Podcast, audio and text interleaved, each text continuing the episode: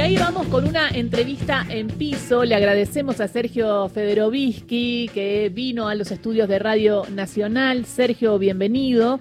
Él es biólogo, periodista ambiental, actual viceministro de Ambiente de la Argentina.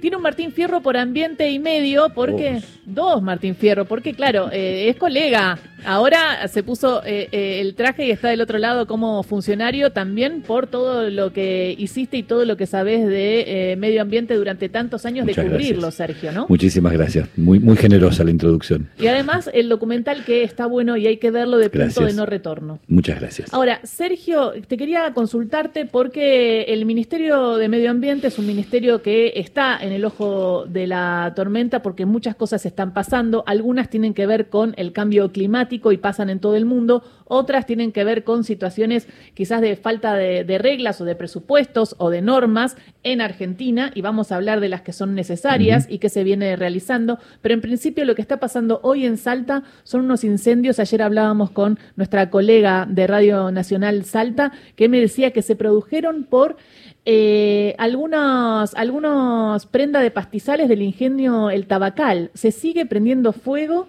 eh, en momentos de sequía. ¿Qué se hace con eso, Sergio, cómo está la situación en Orán? Bueno, buen día y gracias de verdad por, por invitarme. Empecemos un poquito por el, comienzo de lo que vos planteabas recién, de que el Ministerio de Ambiente está en el centro, en el ojo de la tormenta siempre, y está bien que así sea, porque la cuestión ambiental, por suerte, está en agenda, y eso supone una exigencia para los gobiernos, en general, en plural, y para este en particular, obviamente, de tener una respuesta desde la gestión. Y muchas veces, yo te lo decía recién fuera del aire, el Ministerio de Ambiente tiene la peculiaridad de padecer las críticas de cuestiones que no están a su alcance en materia de competencia. Lo digo de otra manera. La sociedad percibe correctamente como problemas ambientales cuestiones que el Estado tramita de otro modo. Para la sociedad el problema de la minería es un problema ambiental. El Estado lo tramita en otro lugar que no es el Ministerio de Medio Ambiente particularmente. Para la sociedad el problema de las fumigaciones asociadas al agronegocio es un problema ambiental. El Estado no lo tramita tampoco principalmente a través del Ministerio de Medio Ambiente. Lo mismo pasa con la promoción de las energías renovables, pasa con muchísimas cosas y esto habla de la necesidad de empezar a pensar seriamente en la lógica de la transversalidad en materia de gestión. Que no sea solo un ministerio que tiene que recibir todos los palos y tiene escasas competencias, sino también la posibilidad de un ministerio que pueda coordinar la transición ecológica como hoy se está pensando en muchos países de Europa. Claro, porque en el fondo lo que plantea Sergio Federovisky es que el Ministerio de Medio Ambiente tampoco tiene un control de policía o un poder de decisión y que quizás también en el futuro se puede discutir esto, ¿no? Sí, y ahí entra otra cuestión que ahora sí la puedo vincular más directamente con lo del fuego, que es la cuestión del federalismo, que no lo quiero plantear como un problema, porque obviamente el federalismo es un criterio que se adoptó hace muchísimos años en la organización social y política de la Argentina, pero que tiene sus beneficios y sus dificultades. ¿Cuáles son las dificultades principales del federalismo? Que en tanto los recursos son de dominio de las provincias, los recursos naturales tienen el dominio ejercido por las provincias, porque así lo dice la Constitución, es la nación la que tiene que socorrer a las provincias para resolver cuestiones vinculadas a la protección de esos recursos naturales. Y allí es donde encontramos cierta contradicción. Las provincias legítimamente demandan su potestad para explotar esos recursos naturales, pero muchas veces no están a la altura de la responsabilidad para protegerlos. Y las dos cuestiones están incluidas dentro de la del dominio que las provincias ejercen en los recursos naturales. Y voy a la cuestión de los incendios, pues no, no me quiero escapar de eso. El Ministerio de Medio Ambiente está haciendo un esfuerzo notable, estamos haciendo un esfuerzo notable para que la Argentina tenga una política de Estado permanente en materia de combate contra los incendios forestales. No teníamos, no existía, digámoslo de, verdad, y esto, por supuesto, creo que tiene una gran responsabilidad el último gobierno, pero también hay una responsabilidad provocada a lo largo de los últimos por lo menos 20 años por no haber identificado claramente que esta iba a ser una de las consecuencias más determinantes y gravosas que provoca el cambio climático. La cuestión de los incendios forestales es algo que ha llegado para quedarse. Y no en la Argentina. Va a ser así porque está pasando en España, está pasando en California, hectáreas y hectáreas. Es una de las consecuencias, es una de las consecuencias más directas, más directas del cambio climático. De las más directas. Y pasa en todos países que tienen latitudes similares o equivalentes a la Argentina. España, lo mencionaba por recién, Portugal, Grecia, Francia, Estados Unidos, Canadá, Rusia, y podemos hacer una lista muy grande de países que además de tener latitudes similares a la Argentina, tienen condiciones económicas y de recursos mucho más potentes que nuestro país. Por eso necesitamos confeccionar, idear y desarrollar una política pública que quede de manera permanente, independientemente de quién ejerza el gobierno. Y para eso nosotros dimos un paso que es fundamental, que no se había dado antes, a pesar de que la ley de creación del Plan de Manejo del Fuego del año 2013 lo preveía. ¿Cuál? Que es dotar de una de un financiamiento específico e independiente al Plan Nacional de Manejo del Fuego para que no dependa de los recursos del Tesoro, para que no dependa del buen o mal humor de un ministro de Economía, para que no dependa de la coyuntura económica de un país. La Argentina, el Plan Nacional de Manejo del Fuego, se financia, según una modificación legislativa promovida por el Ministerio de Ambiente y sancionada por los diputados y senadores en el año 2021 con una alícuota del 3 por mil de todas las pólizas de seguro que se emiten en la Argentina. Es decir, yo pago mi seguro y una partecita de eso va para el presupuesto de ley de manejo del fuego. Que solo puede utilizarse para eso. Vamos al informativo, después seguimos hablando con el eh, actual viceministro de Ambiente de la Argentina, Sergio Federovich. Seguimos charlando con Sergio Federovici, biólogo, periodista ambiental, pero ahora ocupando el eh, viceministro de Ambiente de la Argentina. Y veníamos hablando de la ley de manejo del fuego. Entonces, hay un presupuesto, porque hubo una política importante para que tenga un presupuesto esta ley de manejo del fuego. Sin embargo, vimos los incendios en el Delta, en Entre Ríos, nos volvíamos locos y, locas en el sentido de, no, de ver que el fuego avanzaba, avanzaba, la justicia no actuaba y no se podía contener el fuego. Incluso llegaron las Fuerzas Armadas, Sergio, a, intentar eh, eh, sostener y contener los fuegos. ¿Qué rol tiene ahí el Ministerio de Medio Ambiente y cómo se hace esa red, ¿no? esa red para, para actuar en emergencia? En toda en todo momento el Ministerio de Ambiente fue quien coordinó y quien llevó adelante la política de combate contra los incendios. De hecho, la participación de las Fuerzas Armadas en aquel momento, solicitada por el gobernador Perotti al presidente Alberto Fernández, solamente se limitó, porque así corresponde que sea, a un aporte logístico específicamente. Las Fuerzas Armadas ni combatieron los incendios porque no tienen ni el expertise ni, la, ni los recursos como para ello, ni tampoco hicieron eh, seguridad interna porque lo tienen prohibido por ley. Todos sabemos que en la Argentina las Fuerzas Armadas no pueden actuar en la seguridad interior. Pero al margen de eso, es interesante reflexionar respecto de qué es lo que se visualiza en los incendios. Vos mencionabas recién, a pesar de que tenemos hoy una cantidad de recursos que no teníamos antes. De hecho, el presupuesto es 34 veces superior al del 2019 en moneda constante.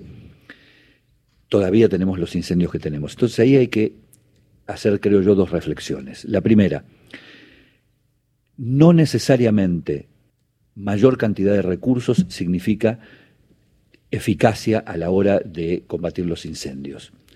Pero esto no solamente en la Argentina, en todo el mundo. Si solamente fuera una cuestión de acumular recursos y de acumular aviones, de acumular brigadistas, de acumular dinero, para decirlo más brutalmente, en Estados Unidos no habría incendios forestales. en Francia no habría incendios forestales. Pero, pero en ese marco, la capacitación es importante. ¿El Ministerio está capacitando brigadistas? Por supuesto que sí, y de hecho hemos capacitado más de 2.000 brigadistas y no solamente los hemos capacitado, les hemos dado, y de hecho ayer estuve yo con el ministro Cabandier cerrando en el Congreso la discusión sobre la jubilación anticipada de los brigadistas, que lo merecen, por cierto, le hemos dado una entidad en términos de trabajadores del Estado que no tenían. Hasta que nosotros llegamos al gobierno y particularmente durante los últimos, los anteriores cuatro años, la precarización laboral de los brigadistas forestales había sido absoluta. No tenían jubilación, no tenían aguinaldo, no tenían vacaciones, no tenían relación de dependencia, no tenían nada. Eso, con eso se combatían los incendios en la Argentina. ¿Y hoy? Y hoy todos esos brigadistas, que además hemos multiplicado por 10 la dotación de brigadistas, tienen su régimen laboral específico como corresponde, por otra parte. Y van de provincia en provincia, por ejemplo, para ayudar, eh, no sé, hay un incendio en Salta, ¿van brigadistas de Jujuy? La ley de fuego y, la, y lo que deviene de la Constitución señala que el primer ataque y la primera evaluación corresponde a las provincias, que como te decía antes, son las que ejercen el dominio de los recursos. las provincias solicitan la participación, la ayuda del Estado Nacional. Y allí es donde nosotros acudimos, con medios aéreos, con brigadistas, con todo aquello que fuese necesario. ¿Se van a comprar eh, también eh, eh, algunos aviones hidrantes está, con el presupuesto de ley de manejo del fuego? ¿Se compraron? La idea es que sí, a partir de que ahora tenemos proyección presupuestaria posible. La Argentina no tenía presupuesto para esto, por lo tanto todas las invocaciones a compren aviones, compren helicópteros, etcétera, caían en el vacío porque no había dinero para hacerlo.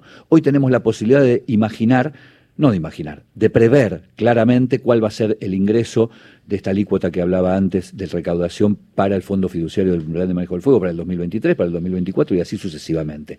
Esto nos ha llevado a la posibilidad y estamos haciéndolo a partir del mes de enero, de convocar una licitación internacional para la compra de helicópteros inicialmente y estamos explorando la posibilidad de compra de aviones. También estamos trabajando con Canadá y con Francia en dos esquemas de cooperación internacional para poder realizar lo que se denominan compras Estado-Estado, es decir, a través de criterios de cooperación sale más barato y es más directo la posibilidad de adquirir aeronaves que brinden ese servicio hoy en Francia o en Canadá estén fabricadas en esos países. Otra cuestión que me llamó la atención es cómo ah, desde el Ministerio de Ambiente se instaba a la justicia a actuar, una justicia que no actúa y muchas, muchas veces los focos son intencionales, esos incendios tienen nombre y apellido y no se van a buscar, y se decidió poner cámaras, ¿no? Cámaras, si me puedes explicar, las cámaras, ¿qué hacen? Pues no toman imagen, no eh, detectan eh, el fuego, y si esto también se hizo porque hay un presupuesto de ley de manejo del fuego. Ahora te voy a hablar de la justicia, un párrafo particular, pero respecto de las cámaras, sí. ¿Cuál es nuestra... Por, qué el plan de manejo del fuego está en el Ministerio de Ambiente y no en el Ministerio de Seguridad? que es una pregunta que mucha gente se hace.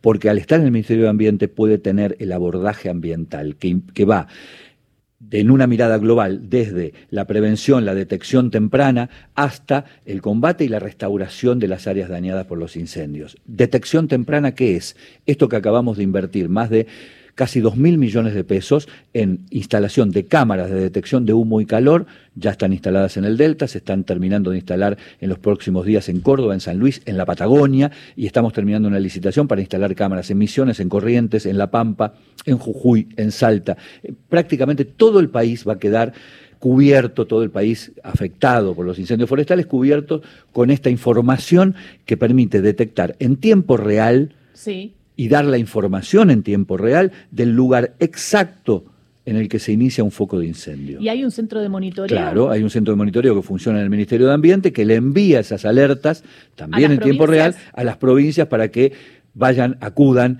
detecten, evalúen, etcétera, y luego demanden cuál es la ayuda o cuál es la operación que hay que realizar en función de eso. Y ha tenido un gran éxito.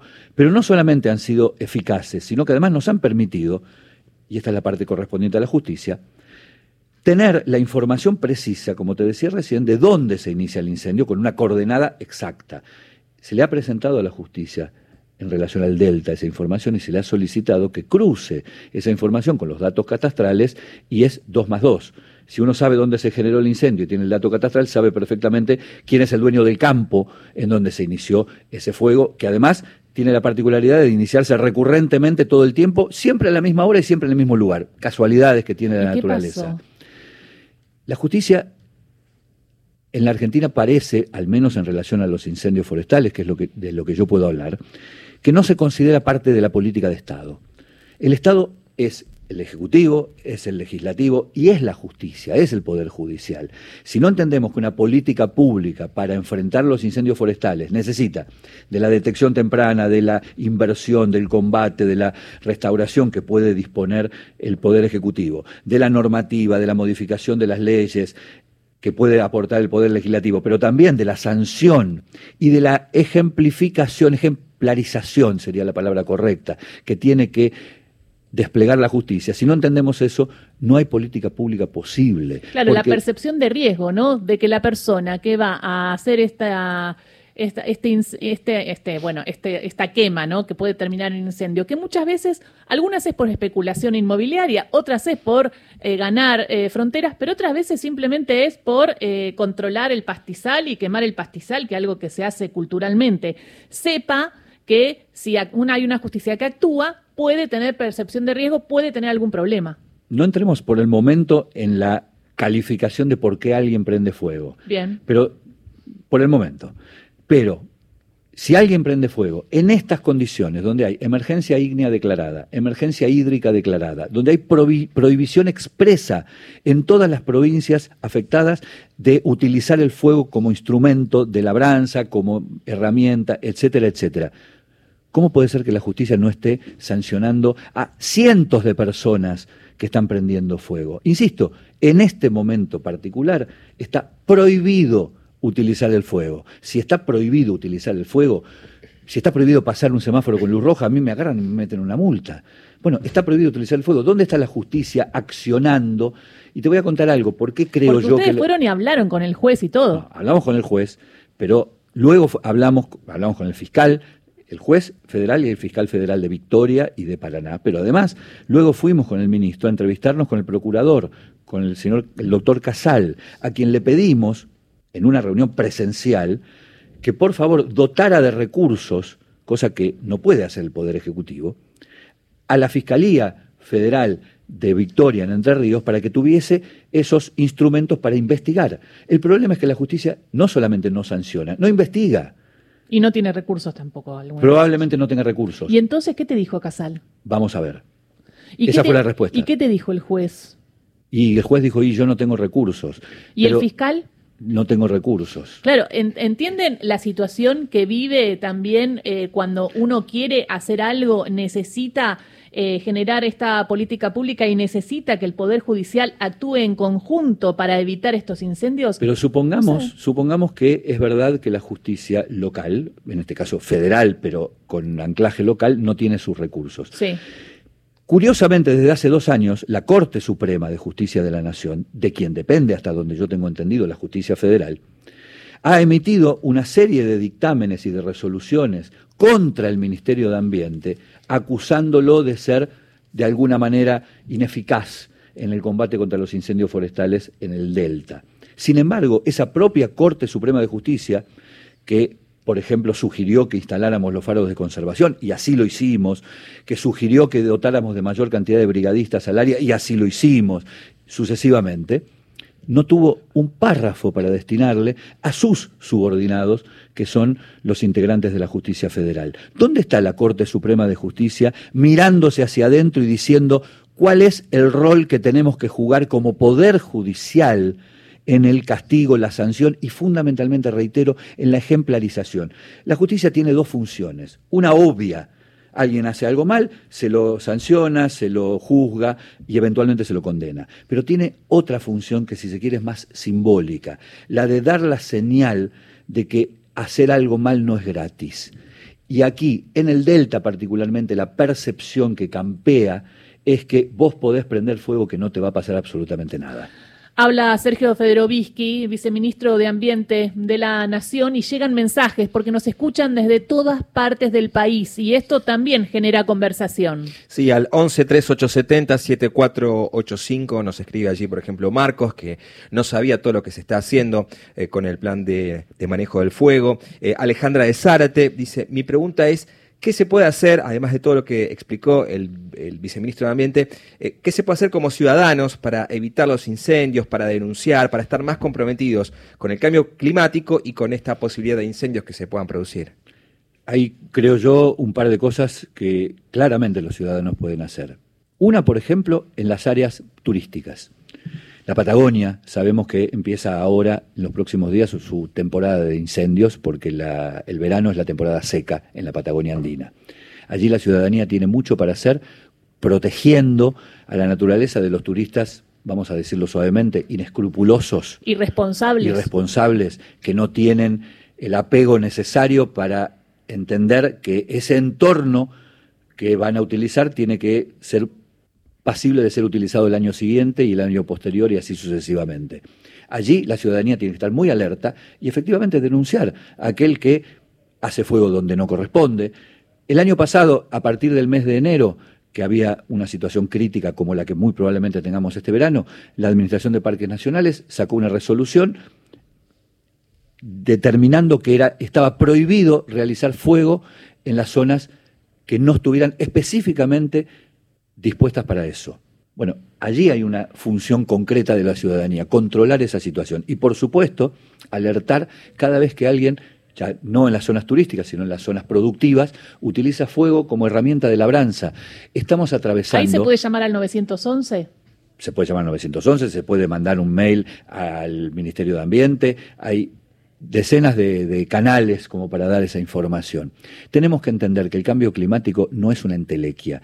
Esta sequía que estamos padeciendo, que está entre las más serias desde que existen registros y que tiene la menor cantidad de precipitaciones de los últimos 50 años, tiene una relación directa con el cambio climático y al, al, mismo tiempo una relación directa con la aparición de los incendios forestales porque las posibilidades de que prosperen los fuegos son infinitamente más altas que en cualquier otra circunstancia. Y esto pasa a nivel mundial. Está Sergio Federovisky, viceministro de Ambiente, explicándonos toda la gestión del ministerio, todos los desafíos, también los límites que tiene el propio ministerio y cómo se tiene que trabajar en red. Esto también se está discutiendo en Egipto, ahora todos los países en la COP27, porque el cambio climático llegó, porque hay un riesgo de que a fin de siglo el, el clima aumente a 2,5 y eso generaría catástrofes, catástrofes que estamos viendo ahora climáticas, porque son fenómenos muy, pero muy fuertes, desde sequía hasta incendios, calor que te puede matar, hasta fríos que te pueden eh, helar mucho más y mucho más eh, brusco. Esto se está viendo y tiene que ver con eso, Ceci.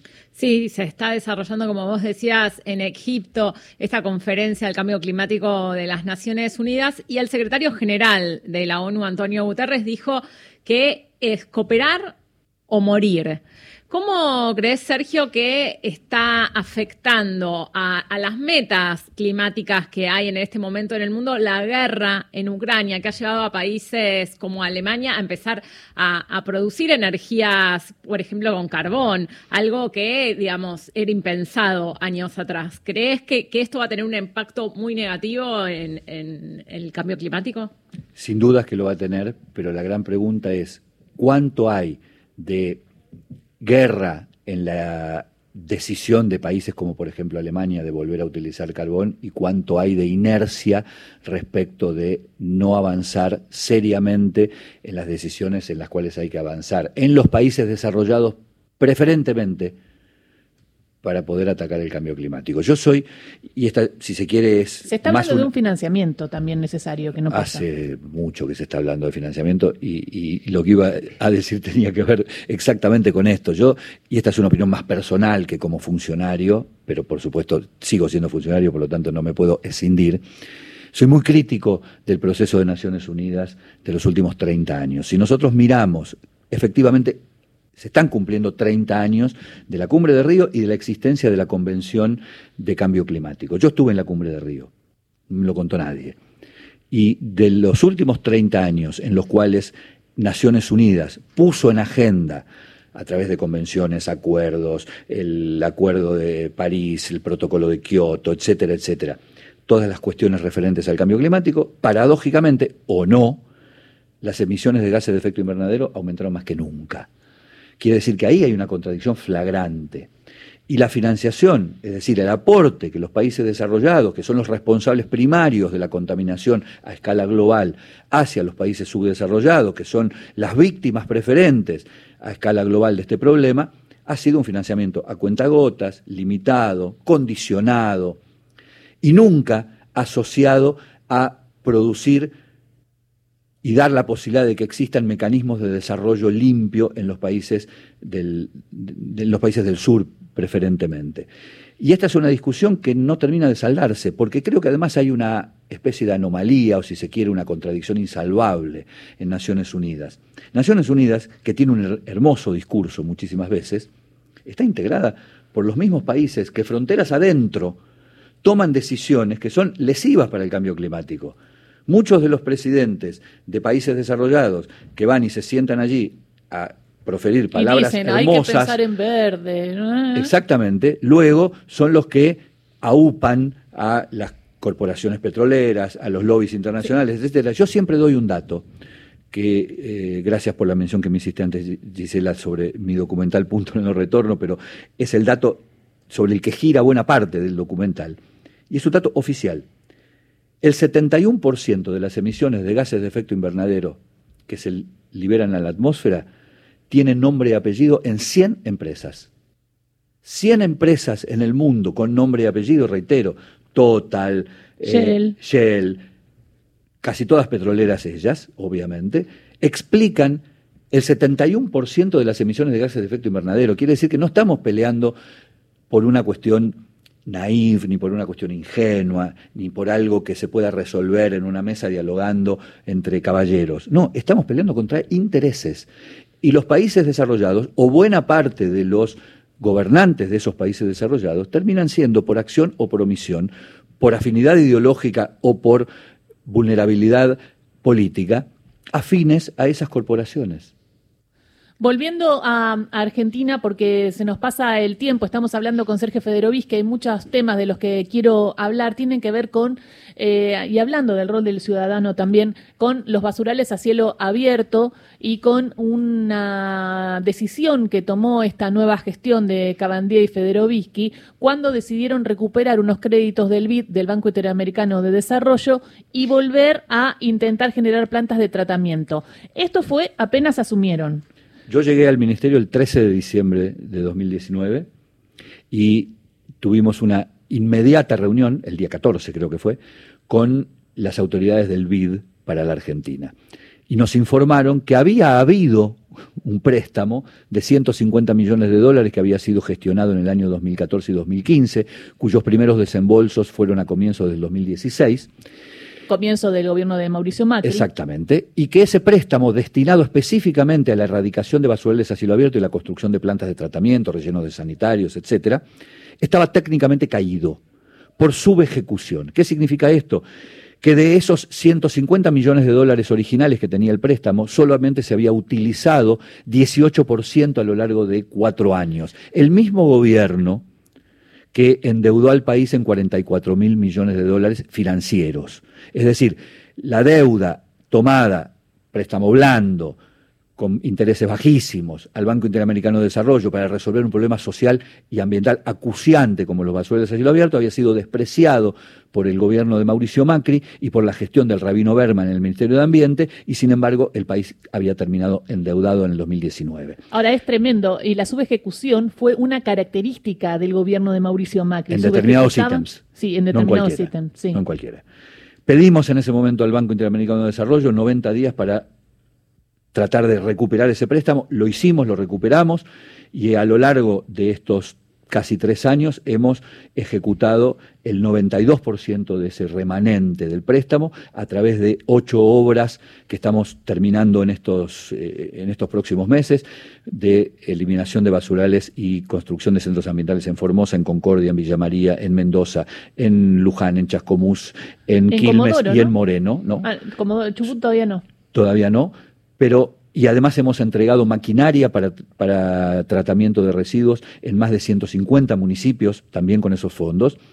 Y también nos ha ido, y perdón por la inmodestia de decirlo, pero es un dato, que el BID no solamente nos premió, sino que además decidió continuar este préstamo y convocar a otros aportantes, a otros organismos multilaterales como el Banco Europeo de Inversiones, la Agencia Francesa de Desarrollo y el Banco Mundial, para que en los próximos cuatro años, Sí.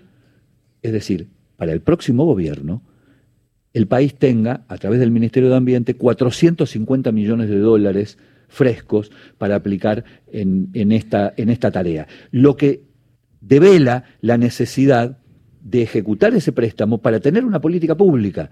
No importa quién me suceda a mí o quién suceda al ministro Cabandier eh, en, en el Ministerio de Ambiente, pero quien lo haga tiene que saber y tiene que ejecutar. Tiene que saber que tiene este préstamo que hemos conseguido para el país, no para nosotros, y tiene que ejecutarlo para que la realidad de los basureros a cielo abierto deje de ser tal en la Argentina. Y por último, te quería preguntar por la ley de envases. Es un proyecto que se está volviendo a tratar en el Congreso. Hay una idea de que las empresas que utilizan plástico paguen una tasa si no la reciclan, diríamos, o no reutilizan esto y se hagan cargo de que están usando ese, ese, ese material que contamina. Y acá hablamos de la economía circular y acá hablamos de cómo nosotros podemos ayudar y que incluso cómo los recuperadores urbanos son esenciales en esto. En Argentina solo se recicla el 25% de los materiales reciclables. Sos muy optimista. Eh, sí, y soy muy optimista. Cuando en otros países